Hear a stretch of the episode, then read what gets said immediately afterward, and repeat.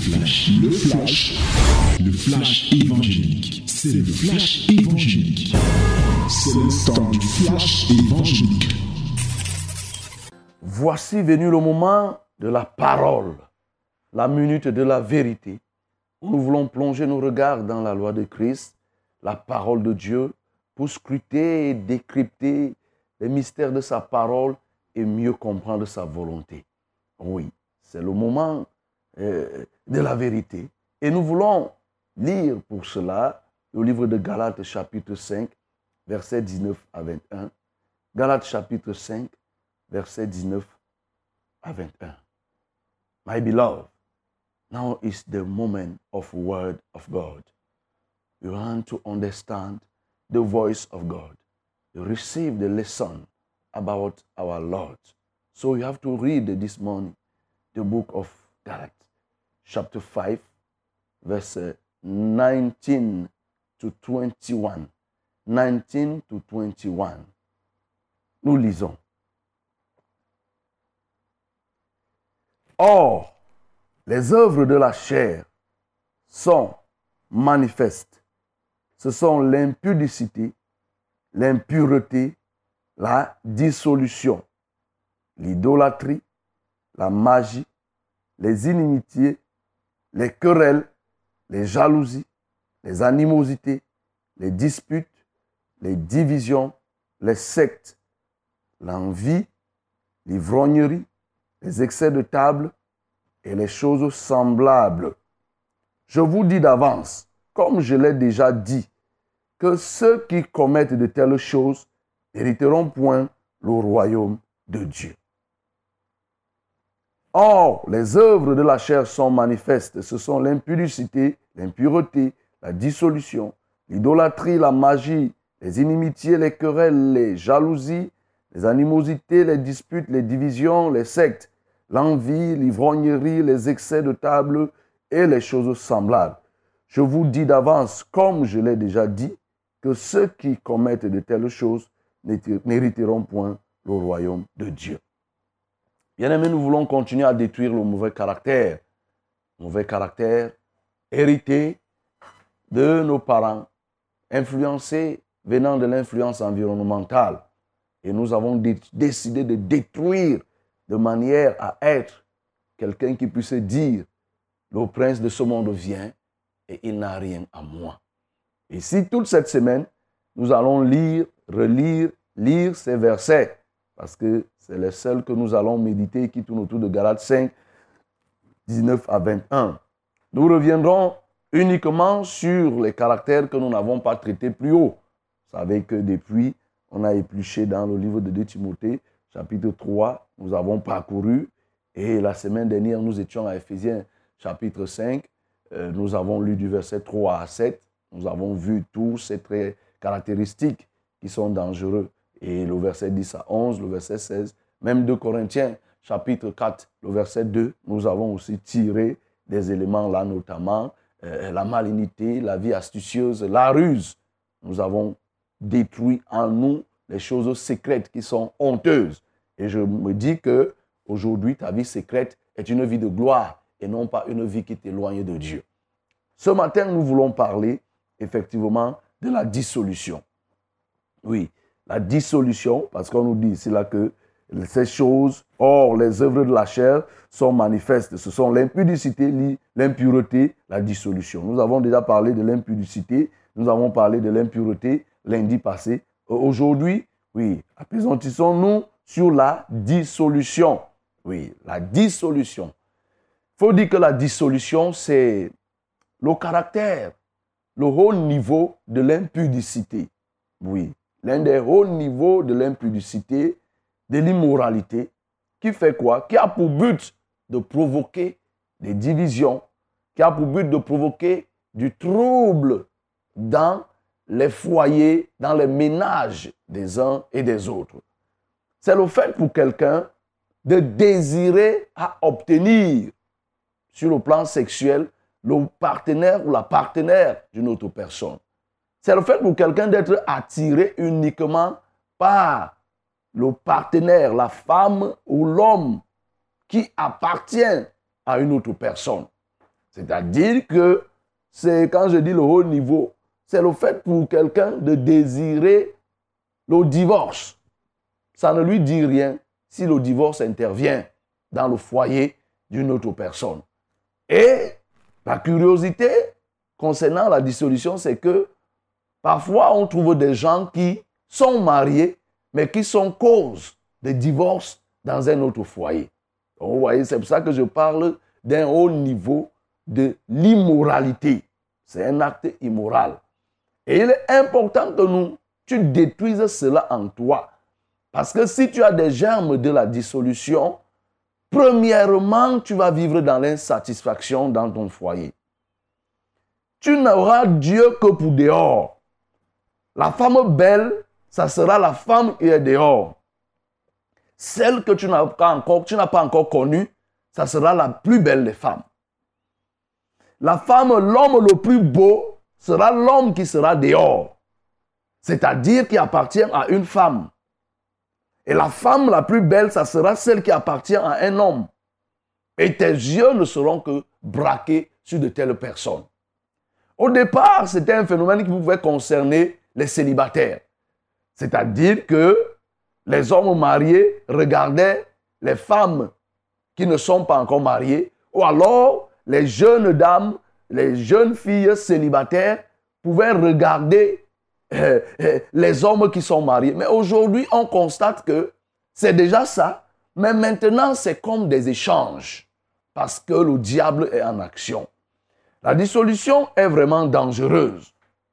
Dans une société comme la nôtre au Cameroun, c'est un phénomène qui est devenu très, très, très, très récurrent. Le fait pour des dames de n'être attirées que par des maris qui appartiennent à d'autres personnes. Vous voyez? On leur donne déjà des noms qu'on appelle, on les appelle des panthères, c'est-à-dire des femmes qui sont disposées à arracher les maris des autres. Elles ne sont pas prêtes pour un foyer, leur propre foyer, c'est-à-dire aller dans un foyer qui leur est propre. Elles ne sont pas prêtes, mais elles sont prêtes à s'accaparer d'un mari qui appartient à une autre personne. Elles sont prêtes. Et quand elles font comme ça, elles appellent ces hommes les, les Sugadadi. C'est-à-dire des gens qui sont chargés de leur apporter euh, de la subsistance, de la nourriture et autres, c'est-à-dire les biens matériels. Par conséquent, elles préfèrent être maîtresse d'un homme que d'être dans un foyer où elle estime qu'il peut avoir beaucoup d'engagement. Je préfère, préfère être libre, mener une vie en liberté, monter et descendre mais être en train de nuire au foyer d'une autre dame, c'est dangereux. Et c'est la même chose aujourd'hui. Les hommes ont les femmes, mais estiment que non, leurs femmes ne leur suffisent pas et se décident d'aller rechercher, chercher le moyen de s'accaparer de la femme de l'autre. C'est un phénomène très dangereux.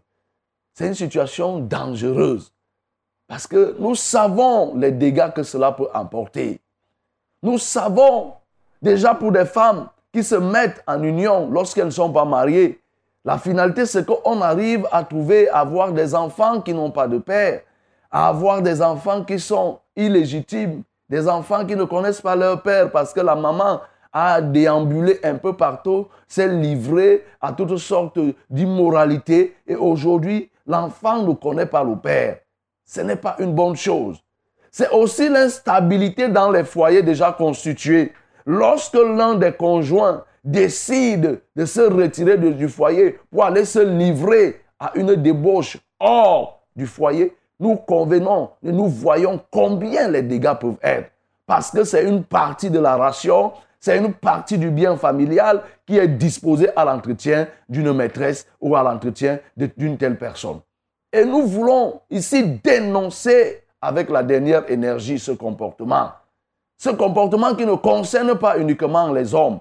Oui, même les femmes sont concernées. C'est-à-dire des dames, oui, quoique mariées, décident de se mettre en attelage avec des jeunes gens, décident de, de, de, monter, de descendre en laissant leur mari, oui, pour chercher des jeunes gens et tout et tout, se livrer à l'immoralité.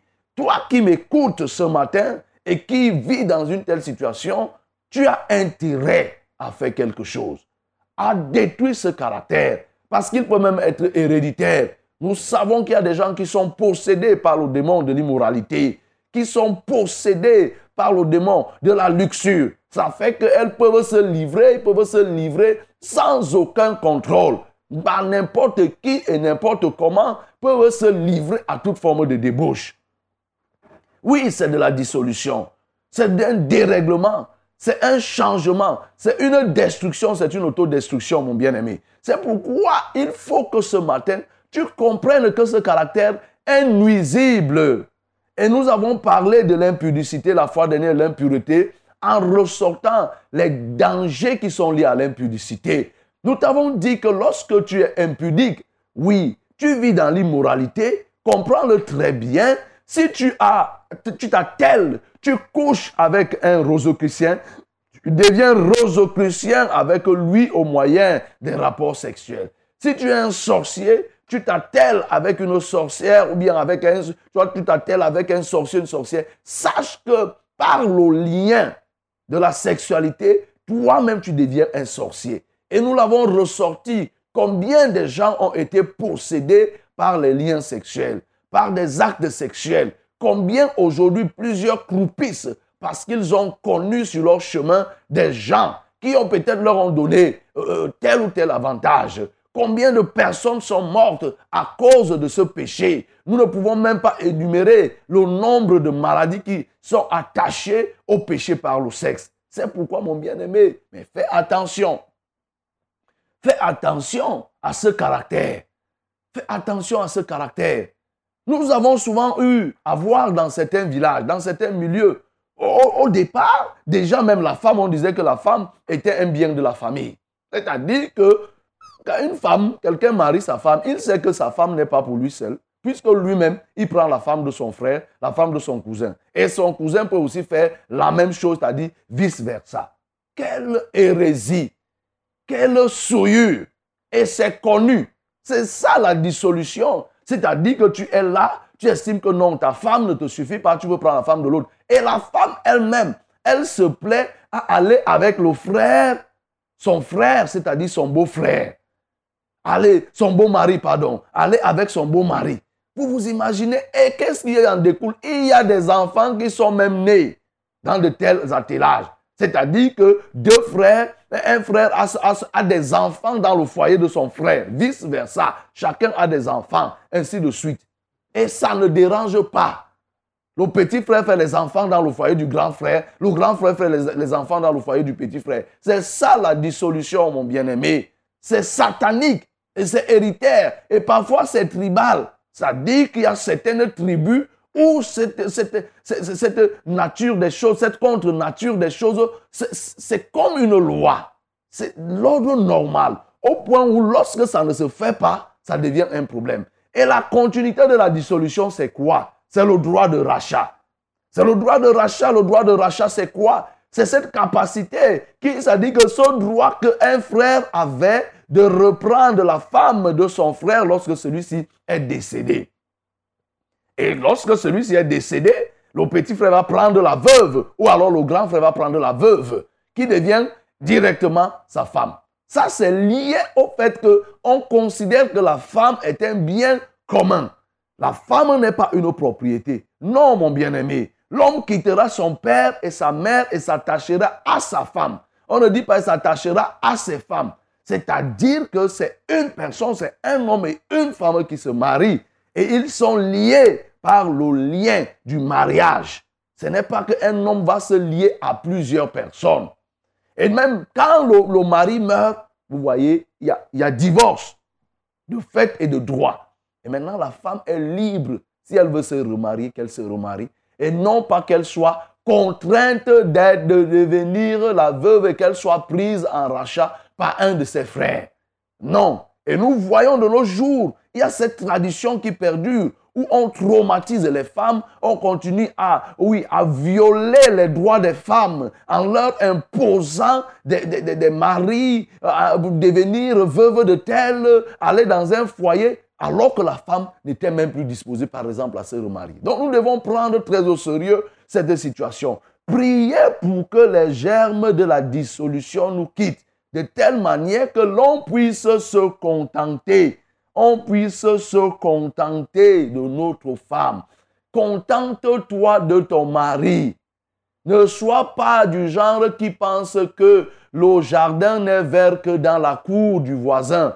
Non, tu peux aussi rendre vers ton propre jardin. Ce que tu veux voir, ce que tu vois et que tu apprécies de l'autre côté, travaille à ce que dans ta propre maison, que ta femme ou ton mari soit comme ce que tu veux voir de l'autre côté. Ne sois pas animé par un esprit d'immoralité pour convoiter, pour apprécier uniquement ce qui est chez l'autre. Il faut que tu sois délivré de cela. La convoitise sexuelle, tu ne seras jamais, si tu n'es pas totalement délivré, tu ne seras jamais satisfait. Tu iras d'aventure en aventure et c'est là-dedans que tu trouveras la mort. Donc il est question que tu changes, mon bien-aimé, que tu te repentes, que tu ne sois pas influencé, que toi-même, la femme, tu ne sois pas du genre, tu es là-dedans, tu penses toujours à te dire que non, certainement, je n'ai pas eu un bon mari. Si Dieu m'avait donné le mari que je vois là, s'il se comportait comme l'autre, le mari de la voisine, le mari de ma soeur, le mari de, mon, de ceci, certainement, j'aurais été plus heureuse. Qu'est-ce que tu en sais? Qu'est-ce que tu en sais, bien-aimé? Les apparences sont trompeuses. C'est pourquoi, contente-toi de ton mari, contente-toi de ta femme. Et pour qu'il en soit ainsi, il faut que tu détruises ce lien. Tu détruises ce, germe qui est en toi, qui est venu parfois de la, tribu, de la famille, de l'ethnie, des liens héréditaires. Il faut briser cette chaîne pour que tu sois libre de manière à te contenter de ce que Dieu t'a donné. Si c'est Dieu qui t'a donné, contente-toi de ce qu'il t'a donné. Cesse de promener des regards de convoitise par-ci, par-là. Il faut le faire, mon bien-aimé, pour que tu sois heureux. Les gens ne sont pas heureux dans leur foyer. Pourquoi? Parce qu'ils estiment que leur foyer n'est pas bon. Ils n'ont pas fait le bon choix. Mais c'est toi qui as fait le bon choix. Parfois même, lorsqu'on a prié que Dieu s'est révélé, Dieu te montre même que c'est ta femme. Lorsque tu épouses, et là-dedans, tu commences à regretter. Je ne savais pas. Vraiment, si j'avais su, si je savais que c'était ça le mariage, tu pensais que c'était quoi? Je ne savais pas. Oh, ainsi de suite. Vraiment, je regrette de t'avoir épousé parce qu'on a déjà ouvert les yeux pour regarder dehors. Parce qu'on regarde, on voit que non, dehors, j'ai l'impression que là-bas, ça se passe bien, ça se fait ceci ou cela. Mais tu te trompes, bien-aimé. Lorsque tu iras dehors, tu vas t'en rendre compte que c'est pire que ce que toi tu vivais même dedans. C'est pire. C'est pourquoi tu dois te contenter et te réjouir le contentement est le premier pas pour le bonheur. Quand tu veux être heureux, contente-toi de ce que tu as. Ne te focalise pas sur ce que tu attends, mais réjouis-toi de ce que tu as. Et c'est alors que tu seras heureux. Que le nom du Seigneur soit glorifié. C'était, c'était le flash, le flash évangélique. C'était le flash évangélique.